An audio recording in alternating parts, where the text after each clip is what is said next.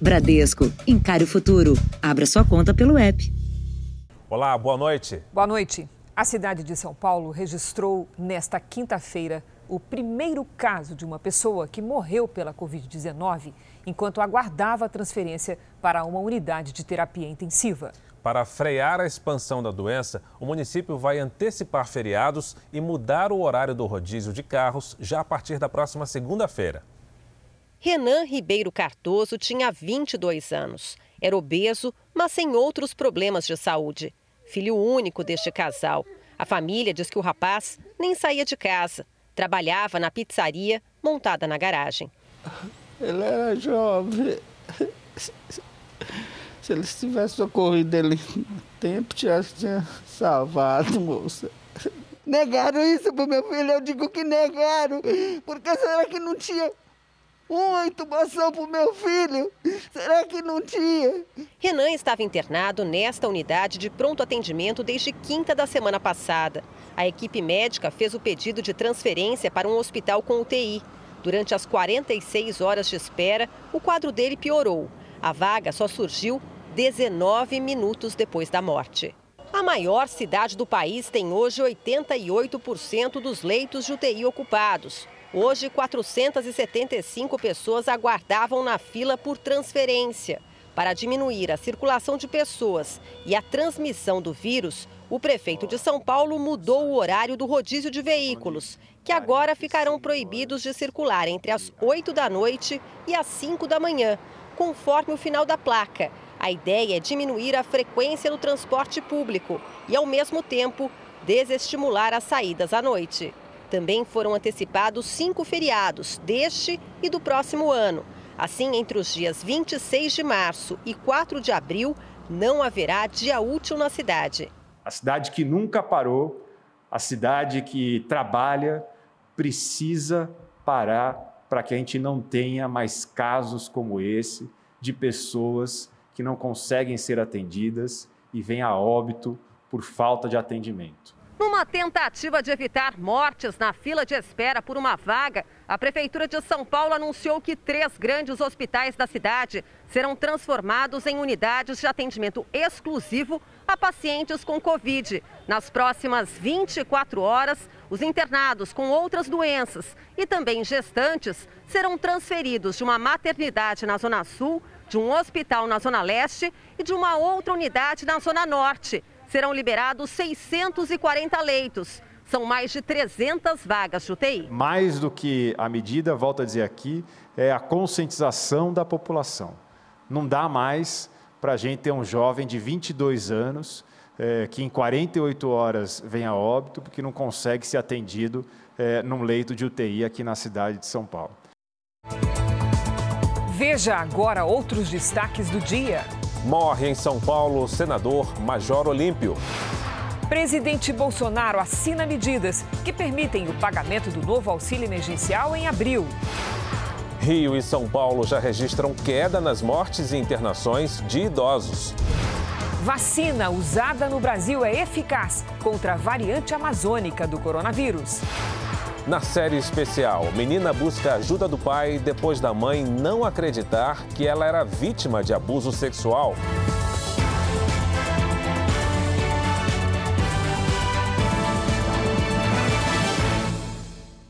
Oferecimento Next, o banco digital que faz acontecer.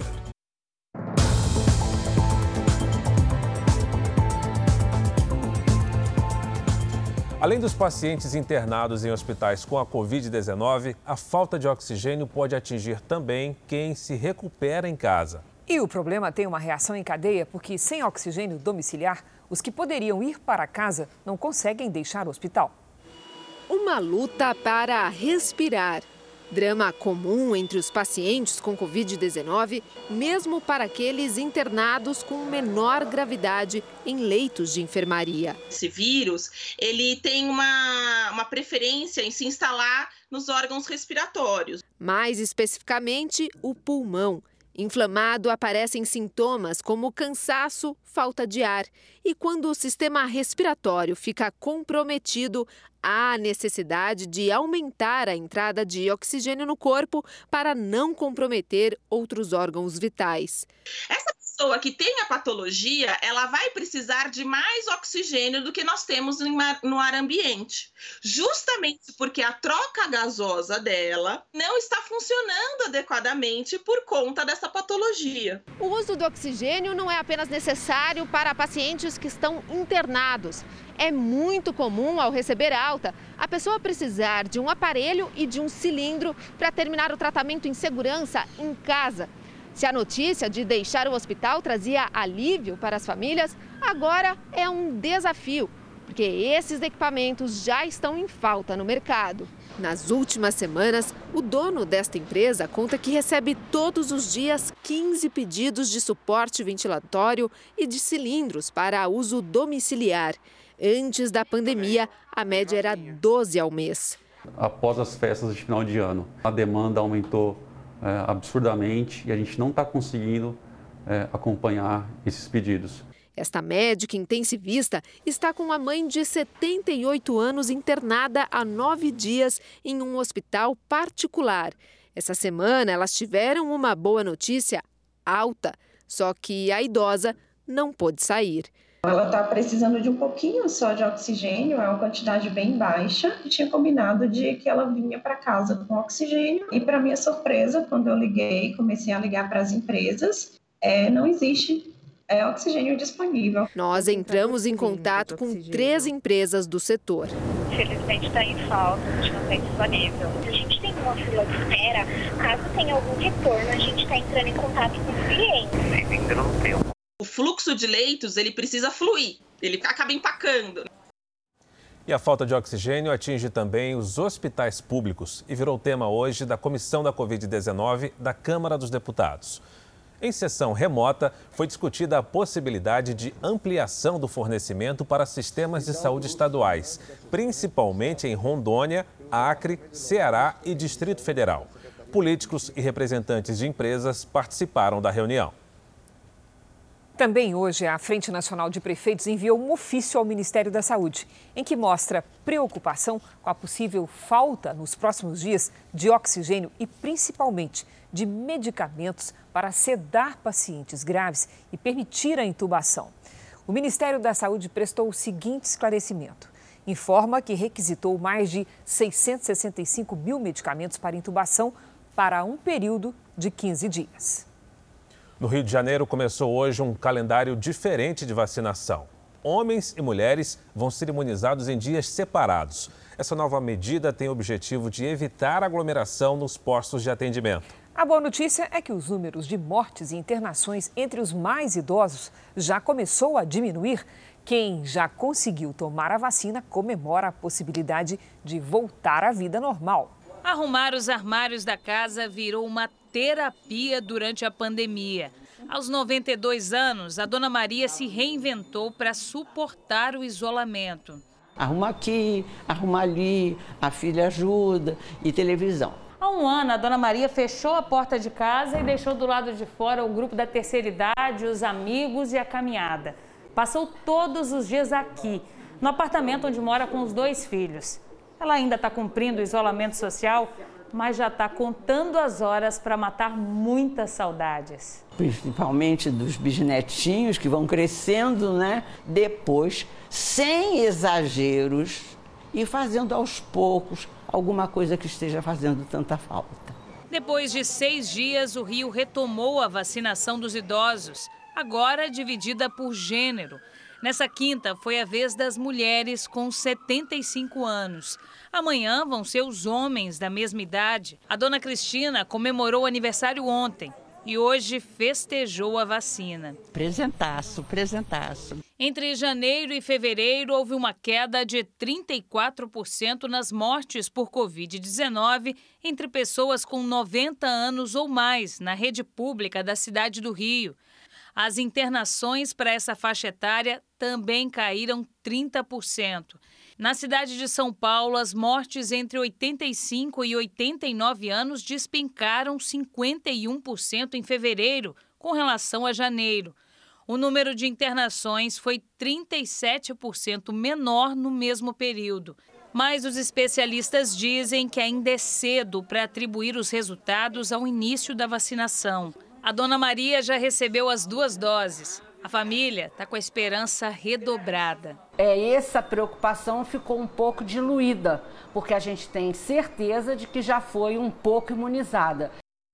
A Bahia bateu hoje o recorde no número de mortes por Covid-19. O estado também enfrenta uma situação de colapso na saúde. Quase 500 pessoas estão na fila à espera de um leito de UTI. São 1.336 pacientes internados nos leitos de tratamento intensivo. A taxa de ocupação se aproxima dos 90%. E o governo do estado avalia que o sistema de saúde já está em colapso. O boletim divulgado pela Secretaria de Saúde agora há pouco mostra que houve um recorde de óbitos nas últimas 24 horas. 153 pessoas morreram de Covid aqui na Bahia. O número é o maior desde o início da pandemia. O trabalho de reposição dos cilindros de oxigênio também cresceu. Diante dessa alta demanda, inclusive, nós aumentamos a quantidade de cilindros disponíveis para ter uma reserva técnica. Antes, a gente fazia a reposição muitas vezes dos cilindros duas vezes na semana, três vezes na semana. Agora, tem unidades que às vezes precisa fazer reposição de oxigênio duas vezes por dia. E em Minas Gerais foram escolhidos os integrantes da CPI que vai investigar quem furou a fila da vacina no estado. Uma lista da Secretaria de Saúde contém 2.600 nomes que podem ter sido privilegiados. Dona Cremilda tem 72 anos e aguarda ansiosa a hora de se vacinar. Não pode abraçar nem um neto, nem um filho. Mas a dose que deveria ter sido aplicada na aposentada pode ter ido para outro braço. A CPI da vacina na Assembleia Legislativa recebeu uma enorme lista especial com nomes da Secretaria de Estado da Saúde já imunizados. Deputados e Ministério Público querem saber quem furou a fila e como. Já marcamos para amanhã a primeira reunião deliberativa da CPI para que possamos aprovar requerimentos e começar na próxima semana as oitivas. Em Ribeirão das Neves, por exemplo, o secretário municipal de saúde, mesmo sem ser do grupo de risco, já recebeu as duas doses. A prefeitura informou que apenas seguiu o Plano Nacional de Imunização. A Secretaria Estadual de Saúde vacinou mais gente que a maioria das cidades mineiras. Na lista de contemplados estão 134 servidores que estão trabalhando em casa. Se fosse uma cidade, a secretaria seria a de número 50 no ranking dos imunizados, considerando os 853 municípios do estado. Ao todo, 2.680 funcionários da secretaria receberam a primeira dose. Congonhas, Frutal e Formiga são algumas das cidades que ainda não conseguiram imunizar esse mesmo número de moradores. Hoje, o governo do estado emitiu alertas pelo celular pedindo respeito às restrições e ao isolamento social, principalmente depois que a Universidade Federal de Minas descobriu em Belo Horizonte três variantes do vírus. O Jornal da Record traz agora para seu acompanhamento os números de hoje da pandemia no Brasil. Segundo o Ministério da Saúde, o país tem mais de 11 milhões 780 mil casos da Covid-19. São mais de 287 mil mortos. Foram 2.724 mortes nas últimas 24 horas. O futuro ministro da Saúde, Marcelo Queiroga, afirmou hoje que vai seguir as recomendações da ciência para combater o avanço da pandemia.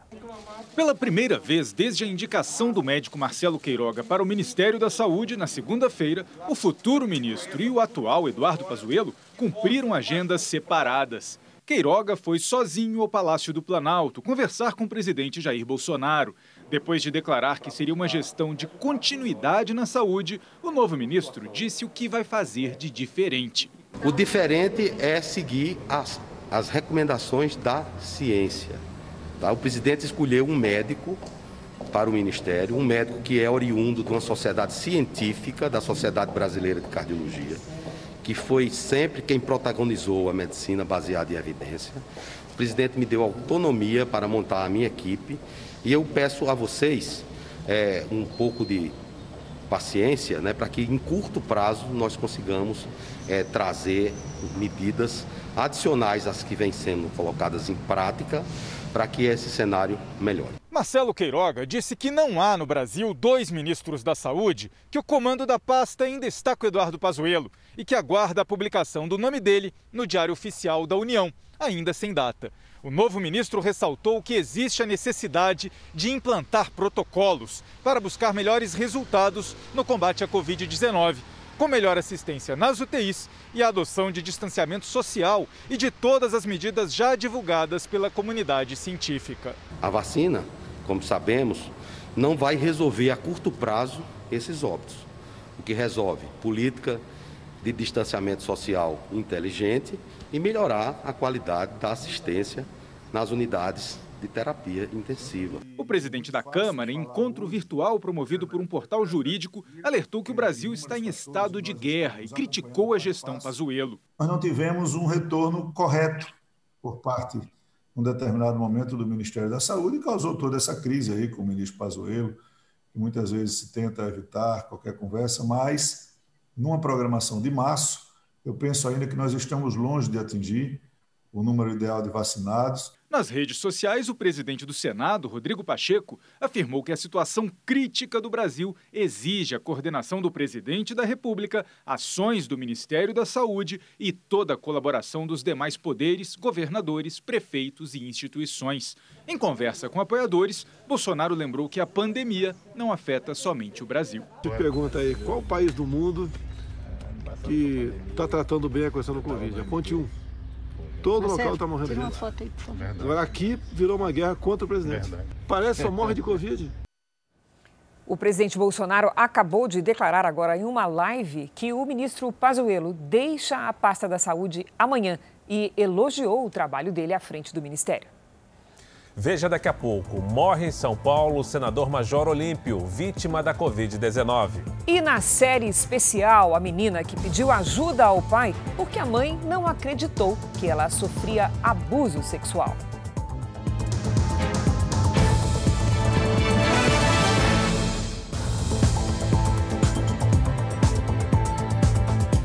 Banco Interamericano de Desenvolvimento anunciou a criação de um fundo de 20 milhões de dólares para financiar projetos de preservação da floresta amazônica. O tom foi de entusiasmo. Depois do anúncio do investimento milionário na Amazônia, o presidente Jair Bolsonaro agradeceu ao BID e disse que o desenvolvimento da região e o fim do desmatamento dependem da criação de empregos e do uso de produtos da própria floresta de forma sustentável. O objetivo do fundo é investir na bioeconomia, ou seja, em novos modelos de agricultura e pecuária sem danos ao meio ambiente. Queremos que esse esforço resulte na geração de ganhos e benefícios tangíveis para as 34 milhões de pessoas que moram na região amazônica, tanto no Brasil quanto em nossos países vizinhos. Outro pedido que fizemos ao BID diz respeito à eficácia dos projetos financiados e à transparência dos gastos.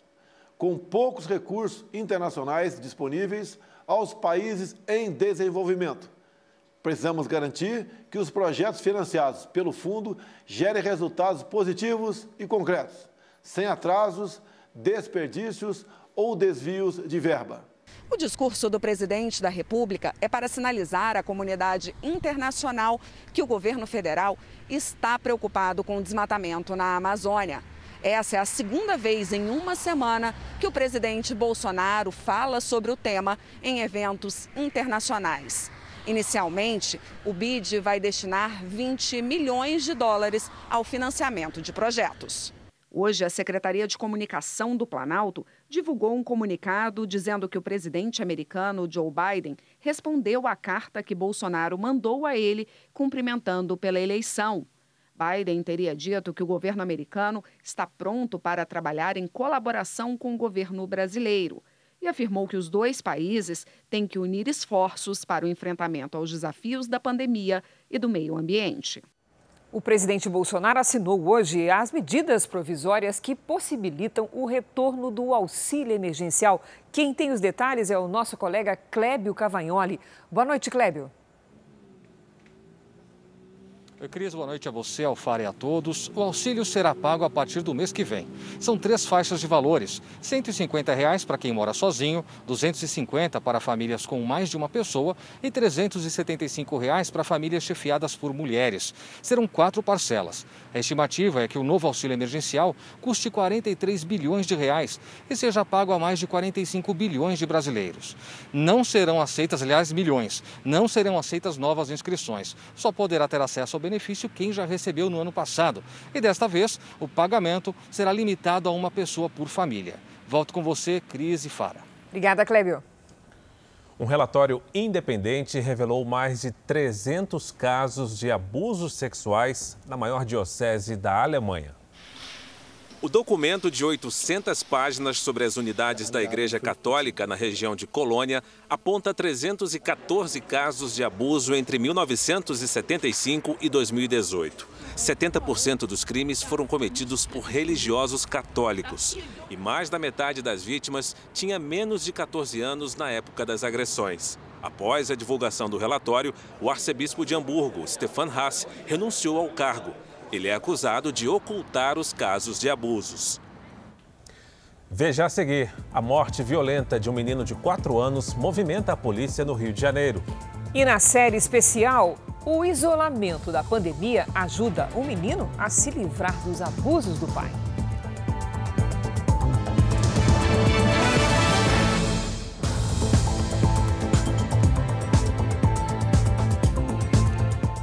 Em São Paulo, uma família tenta provar a inocência de um rapaz que foi preso acusado por três crimes. Imagens de câmeras de segurança mostram o jovem trabalhando no mesmo momento em que os crimes ocorreram.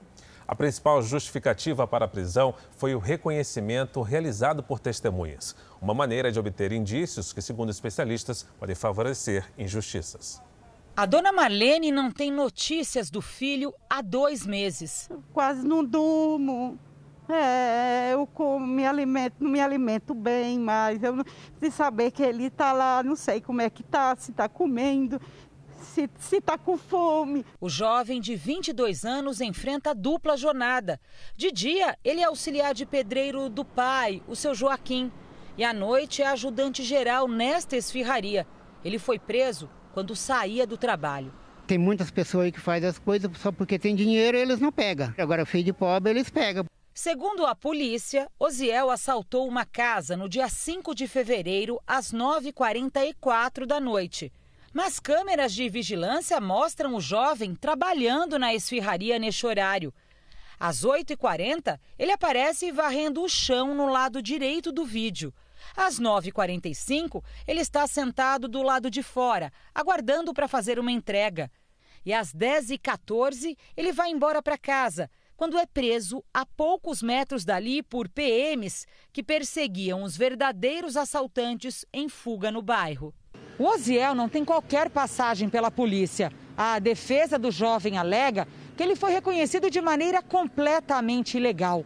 Policiais teriam feito imagens do jovem aqui no meio da rua, no escuro, e depois enviado tudo para o celular de uma das vítimas, que teria reconhecido Osiel de forma bem controversa. E os policiais é, falaram para as testemunhas reconhecerem para resolver logo aquela situação. E, e mandaram até áudios e fotos dele para testemunhas e vítimas, induzindo os reconhecimentos. O secretário de Direitos Humanos da Ordem dos Advogados do Brasil diz que são muitas as denúncias em que vítimas seriam induzidas a incriminar inocentes. 80% desses erros acontecem contra pessoas negras, pobres e moradores de favelas. É, esse é o perfil dos erros que estão acontecendo no reconhecimento por fotografia. Osiel agora enfrenta um pesadelo. Como os verdadeiros criminosos usavam um carro roubado no assalto à residência, ele também está sendo acusado de roubar o veículo, mais uma vez. sem qualquer prova. Em nota, a Secretaria de Segurança Pública de São Paulo declarou que o suspeito foi preso em flagrante e reconhecido por vítimas de dois roubos. Osiel permanece à disposição da Justiça.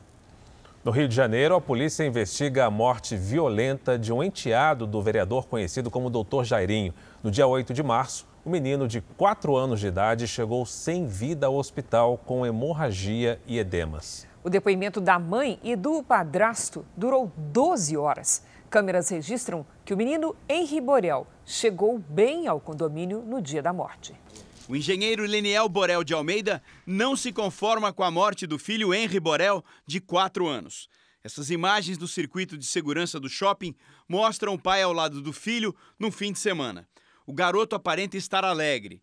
Depois do passeio, Leniel entregou Henry à mãe, de quem estava separado desde o ano passado. Até me martirizei pensando que aquele nervosismo dele de, da entrega é, foi, causou a morte do menino, né? Alguma coisa de coração. E depois eu vejo que é algo agressivo, né? Algo que pode ter machucado muito meu filho. Ele pode ter sofrido muito naquele dia. Leniel reconhece que o início da separação foi difícil. Ele conta que o filho reclamava dos abraços apertados do padrasto o vereador Doutor Jairinho. Falei, ó, por favor, não quero abraço nenhum, quero que seja forte ou nem fraco com o Henri. E amistosamente ele falou, ok. Estas imagens teriam sido gravadas na casa do pai antes do último passeio no shopping. Henry pula e canta. E nada indicaria que seria levado ao hospital na madrugada do último dia 8. Pela versão da mãe, Monique Medeiros, a criança apresentava dificuldades em respirar e não resistiu. Uma informação que entra em conflito com o laudo do Instituto Médico Legal. O documento narra múltiplas equimoses, espécies de manchas roxas no abdômen, infiltração hemorrágica na cabeça e contusão pulmonar. E concluiu que a morte foi produzida por uma ação contundente. Durante 12 horas, a polícia ouviu a mãe de Henry e o namorado dela, o vereador Jairinho. Os dois estavam sós em casa com a criança quando ela começou a passar mal. O casal saiu sem falar com a imprensa. A polícia ainda vai ouvir a equipe médica que fez o atendimento a Henry. O advogado do pai da criança acompanha as investigações e já antecipou que vai contratar um perito particular para dar uma opinião técnica sobre o laudo do Instituto Médico Legal. Cabe à polícia investigar e ao Ministério Público a tomar as providências legais. Se houve crime ou não, vai ficar a cargo da polícia esclarecer os fatos. O advogado do padrasto e da mãe da criança mantém a versão de que Henry passou mal durante a noite e que o vereador decidiu levá-lo ao hospital. Diante de um quadro instaurado e da proximidade com o hospital, ele entendeu por bem, assim como a mãe, em socorrer imediatamente, até porque no primeiro momento ele achava que tinha bronco aspirado, às vezes até com o próprio vômito, já que a criança já tinha vomitado antes. Além das UTIs lotadas, hospitais do Rio Grande do Sul enfrentam a falta de medicamentos para pacientes com Covid-19. Na região metropolitana de Porto Alegre, um prefeito negocia com farmácias e até clínicas veterinárias a reposição de remédios. Os estoques de medicamentos para pacientes com Covid no Rio Grande do Sul são suficientes para, no máximo, mais dois dias. A estimativa é da Federação das Santas Casas, responsável por mais de 50% dos leitos de unidade de terapia intensiva no estado. Nesse hospital da região metropolitana de Porto Alegre, o único de São Leopoldo, o estoque de analgésicos, anestésicos e relaxantes musculares usados em pacientes graves e entubados já acabou. O local, que opera acima dos 100% da capacidade, está buscando formas para conseguir os medicamentos. Não tem como cuidar do paciente, não tem como manter vivo o paciente. Então, por isso, essa busca incessante de possibilidades. A situação aqui em São Leopoldo é tão preocupante que a Prefeitura do município negocia a compra dos medicamentos com farmácias privadas e até mesmo com clínicas veterinárias. Todas as aquisições serão centralizadas nesta farmácia municipal. Estamos no limite do limite, certo? Estoques baixíssimos e, e preventivamente nós estamos requisitando isso e estamos buscando comprar, né? Uh, e com dificuldade de encontrar fornecedores que, que nos entreguem a mercadoria, enfim, entreguem esses, esses sedativos que são essenciais no tratamento da Covid. Não adianta nada ter o medicamento, não ter oxigênio e vice-versa. Em nota, o governo do Rio Grande do Sul reconheceu que há escassez de medicamentos em diversos municípios gaúchos e afirmou que a Secretaria de Saúde monitora os estoques e realiza compras emergenciais para abastecer os hospitais. Uma situação tem chamado a atenção em Goiás e ela envolve uma avenida que divide as duas maiores cidades do estado. De um lado, todo o comércio está fechado, mas do outro, tudo fica aberto por dois dias da semana. Mesmo no pior momento da pandemia, muita gente se arriscou a sair de casa. Como não podia comprar o celular em Goiânia, tive que comprar o meu aqui urgente, precisando para trabalhar. Isso acontece porque Goiânia e Aparecida, as duas maiores cidades de Goiás, são separadas apenas por uma avenida, mas possuem decretos de restrição com regras bem diferentes. Do lado direito, na capital, todo comércio não essencial vai ficar fechado por pelo menos um mês. Já do lado esquerdo, em Aparecida, a prefeitura autorizou o funcionamento de quase tudo em dois dias na semana em sistema de rodízio. Além dos corredores dos shoppings lotados, avenidas que concentram boa parte do comércio em Aparecida tiveram expediente normal. Segundo as autoridades de saúde, regras diferentes em municípios tão próximos ajudam a colapsar o sistema de saúde da capital que além de pacientes da Grande Goiânia, recebe gente de todo o estado. O Ministério Público promete entrar na justiça contra as prefeituras que não acompanharem o decreto estadual que determina o fechamento do comércio não essencial. Não há é, para o município uma liberdade para destoar daquilo que foi estabelecido é, pelos, pelo decreto estadual e pelas normas gerais editadas pela União. Hoje, a ocupação dos leitos de UTI na rede pública e particular de Goiânia chegou a quase 100%. Apenas um leito estava disponível. Vamos agora com a opinião do Augusto Nunes. Boa noite, Augusto. Boa noite, Cris. Boa noite, Fara. Boa noite a você que nos acompanha. É impossível levar a sério lockdowns que não incluem o transporte público. Faz um ano que vagões do metrô e ônibus circulam lotados em todas as capitais, sem quaisquer medidas de distanciamento social. Governadores e prefeitos vivem proibindo o coronavírus de multiplicar-se em restaurantes, bares, estádios de futebol desertos, templos religiosos, agora tem prateleiras de supermercado e outros lugares que aprenderam a adotar cautelas preventivas mas a pandemia continua liberada para espalhar-se com a ajuda de centenas de milhares de brasileiros sem automóvel. Os governantes incumbidos de combater a Covid-19 sabem de que forma o perigo se move. Sabem que o maior foco de contágio viaja de graça. Só não sabem o que fazer para aumentar a oferta de transporte de massa a demanda continua intensa, o que, aliás, também contribui para desmoralizar o plano de isolamento. Se tanta gente continua a deslocar-se entre o local da residência e o de trabalho, está claro que o lockdown não é tão lockdown assim. Isso ajuda a entender por que os números que medem a tragédia sanitária não param de crescer. Morreu hoje em São Paulo o senador Major Olímpio, eleito pelo PSL. Ele foi vítima da Covid-19. Ele estava internado desde o começo do mês. O anúncio aconteceu logo após as quatro da tarde por uma das redes sociais do senador. Paulista de presidente Venceslau, Major Olímpio ingressou na Polícia Militar em 1978 e na vida pública como deputado estadual em 2006. Em 2014, foi eleito deputado federal e nas eleições de 2018 conseguiu se eleger senador com mais de 9 milhões de votos. Era nesse hospital de São Paulo que Major Olímpio estava internado desde o dia 3 de março.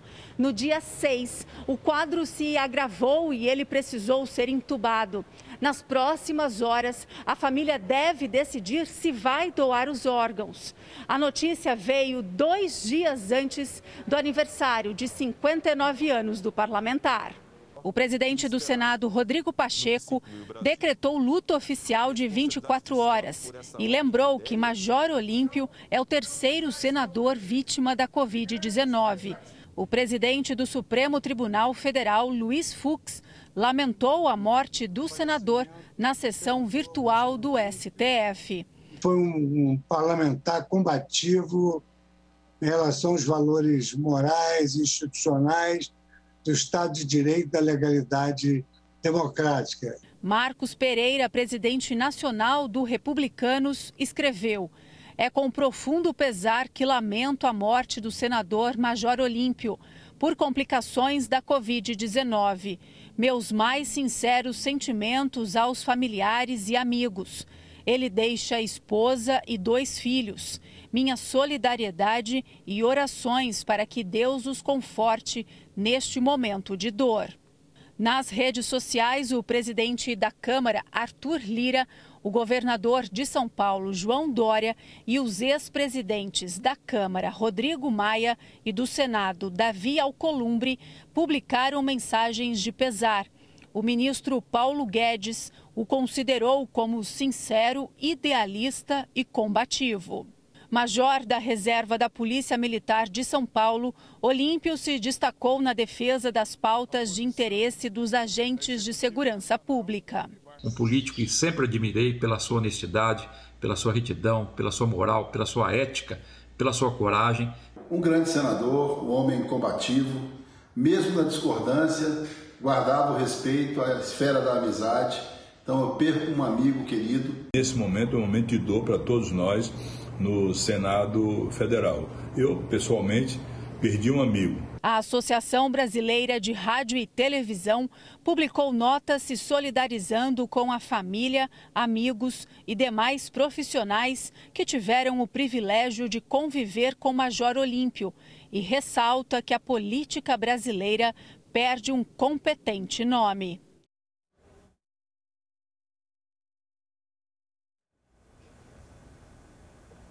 O general Heleno foi vacinado hoje contra o coronavírus.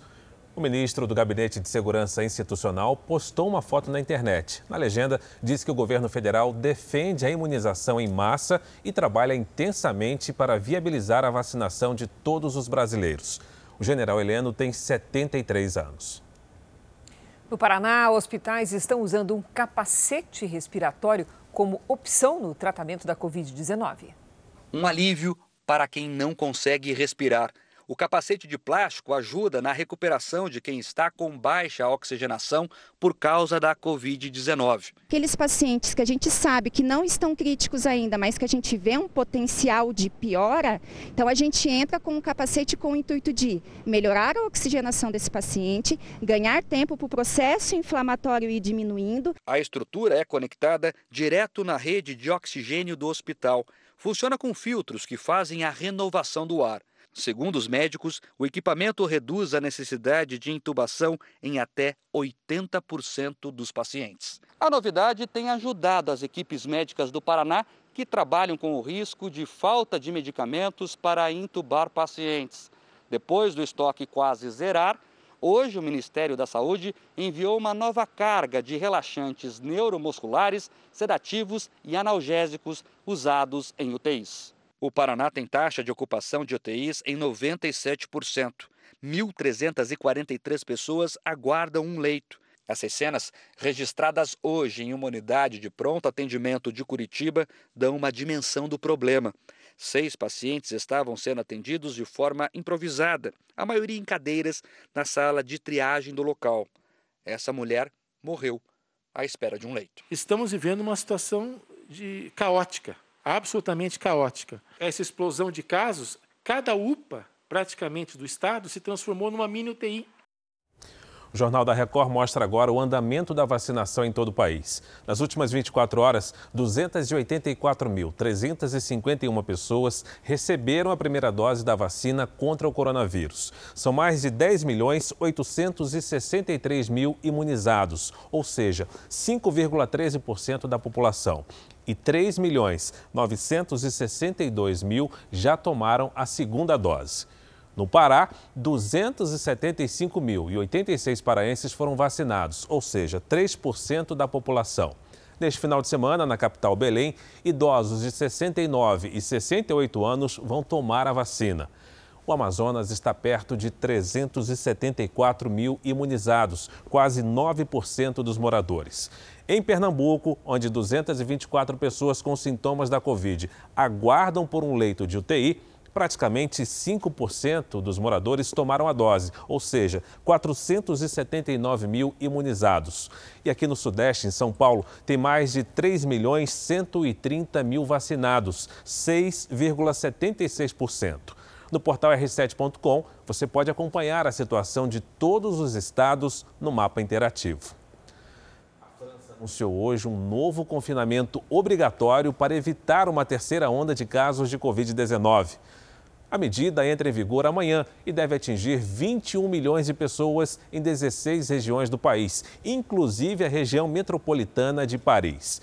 A restrição vai valer por um mês. O comércio não essencial não poderá funcionar. Escolas e livrarias permanecem abertas. A França já registrou mais de 91 mil mortes pela doença. E ainda na Europa, Alemanha, Espanha e Itália estão entre os países que anunciaram hoje que vão retomar a vacinação contra a Covid-19 com o imunizante da Oxford AstraZeneca, que também é produzido no Brasil. Um estudo revelou que essa vacina e ainda a da Pfizer são capazes de agir contra a mutação identificada pela primeira vez no Amazonas.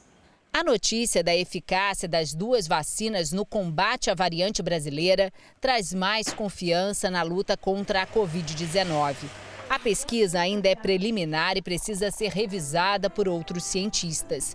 Mas os resultados indicam aumento de quase três vezes na neutralização do vírus.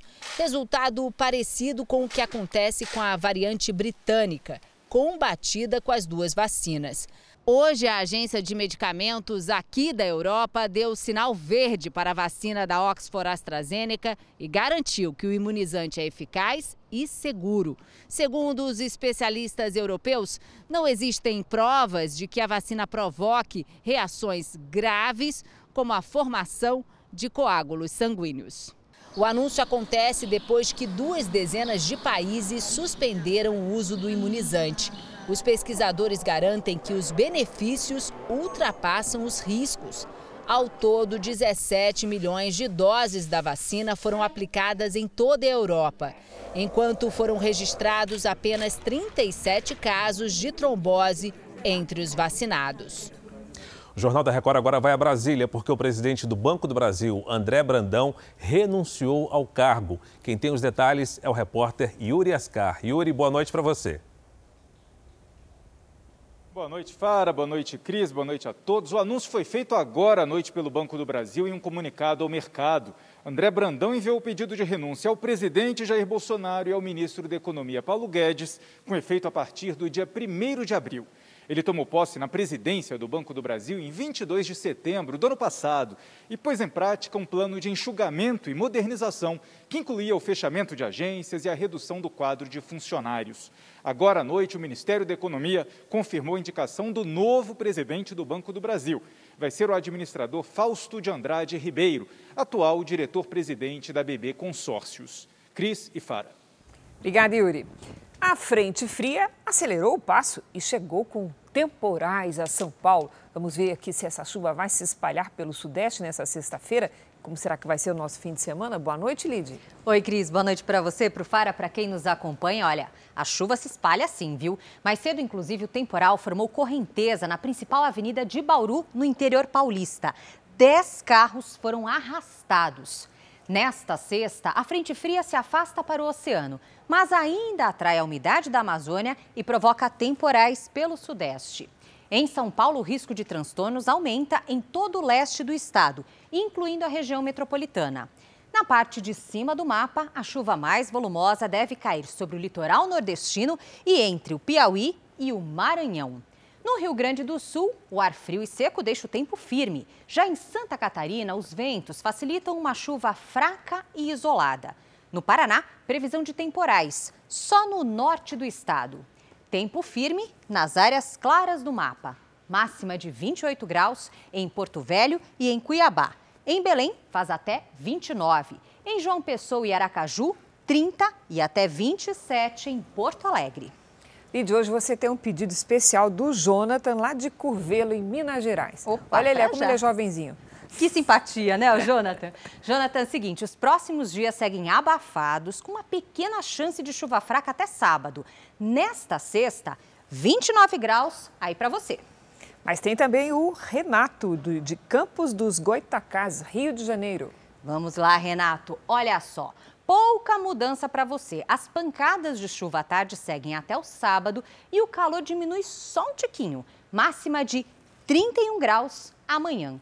E participe você também da nossa previsão com a hashtag você no JR nas redes sociais. Para fechar, recado importante, hein? Atenção amanhã. Na capital paulista, 27 graus à tarde, com chance de tempestade. Daquele jeito, Cris. Obrigada, Lidia. Até amanhã. E no auge do isolamento social, os registros de crianças e adolescentes que sofreram violência sexual aumentaram 14 vezes só no Rio de Janeiro. Em nossa série especial, você vai ver como o tempo dentro de casa teve consequências bem diferentes para duas crianças. Uma viveu um pesadelo, a outra conseguiu aproveitar esse momento para reunir forças e superar o trauma com a ajuda do pai.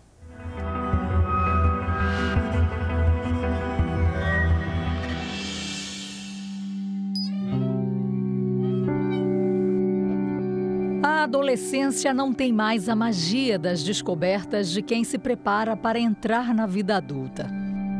Ele tentava me maltratar na parte do abuso mesmo, entendeu? E às vezes não, eu não conseguia, né? Porque eu era uma criança.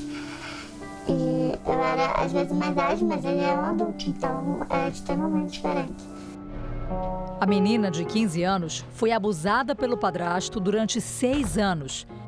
Aos 12, decidiu contar para a mãe, mas ela não acreditou na filha. Como é que você esperava que a sua mãe reagisse? Que ela se separasse dele, ou que pelo menos fosse na polícia, essas coisas. Os pedidos para não tocar no assunto eram frequentes.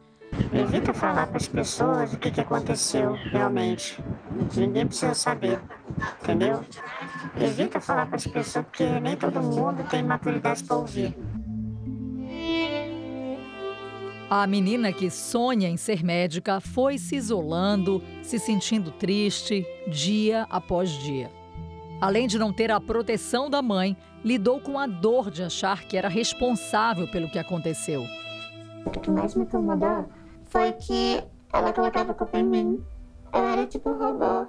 Eu não podia ficar de top, de short, não podia nem em casa. Então eu não me sentia em casa na minha própria casa, entende? A libertação só veio quando ela foi morar com o pai biológico. A adolescente começou um tratamento para tentar amenizar o sofrimento de uma infância que teve a ingenuidade roubada. O abuso sexual é uma violência tamanha, extrema, que te leva a sequelas pro resto da vida. Primeiro que a pessoa não tem amnésia, então não apaga isso da memória. Então ela vai estar sempre lembrando disso. Só que ela vai lembrar sem sentir a dor, porque ela faz acompanhamento. O isolamento social fez a menina ficar mais próxima do pai e receber o amparo que tanto precisa. Mas em outros casos, os efeitos da quarentena foram bem diferentes. Enquanto as pessoas esvaziavam as ruas e se recolhiam dentro de casa, crescia não só a pandemia, mas também os abusos sexuais contra crianças e adolescentes. Na proteção do confinamento, nem todos estavam seguros. Aqui dentro, meninas e meninos eram vítimas de agressores que estavam a poucos metros de distância. Um levantamento mostra que antes da quarentena, cinco vítimas eram atendidas por semana. No auge do isolamento, esse número saltou para 74, 14 vezes mais do que antes da pandemia. A energia normal de toda a criança só voltou a fazer parte do dia a dia do menino de seis anos depois de sete meses de terapia. Com as escolas fechadas, a mãe passou a conviver 24 horas com o filho e percebeu que algo estava errado. Ele aparecia com o membro dele machucadinho, eu pensava que era porque ele coçou, machucou com o zíper da, do short, mas na verdade era o dente do pai. O bumbum dele machucado, eu tratava pensando que ele assado, mas na verdade era outra coisa. A mãe do garoto se separou do pai quando ele tinha três anos. Desde então, os fins de semana eram divididos entre os dois. O menino contou tudo o que aconteceu depois que os encontros foram suspensos.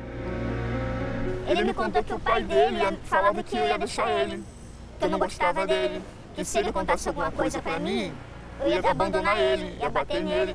Aí dentro de casa, ele longe do pai, mais perto de mim, ele começou a soltar essas situações. O pai negou as acusações e, como a descoberta só veio meses depois, o corpo de delito não serviu como prova. Você sentiu raiva do seu ex-marido? Sim, mas o mais receio de se aproximar do meu filho, fazer algo mal para o meu filho. Eles estão sem contato? Estão sem contato. Os sorrisos inocentes, as curiosidades, o desenvolvimento natural de um ser humano em formação. Quando um abusador entra na vida de uma criança, as marcas podem ser irreversíveis. A polícia alerta sobre a importância em falar mais sobre o assunto.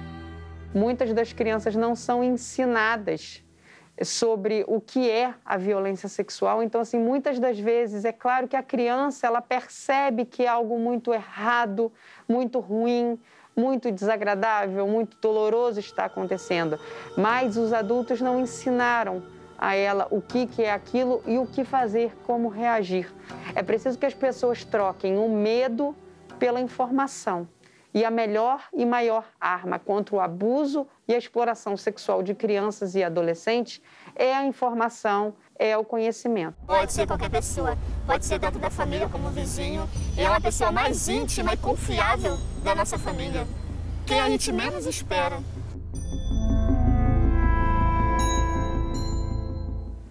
Violência contra crianças e adolescentes deve ser denunciada. É só discar 100 e não é preciso se identificar. O Jornal da Record termina aqui. A edição de hoje na íntegra e também a nossa versão em podcast estão no Play Plus e em todas as nossas plataformas digitais. E à meia-noite e meia tem mais Jornal da Record. Você fica agora com a novela Gênesis. A gente se vê amanhã. Até lá. Uma excelente noite para você e até amanhã.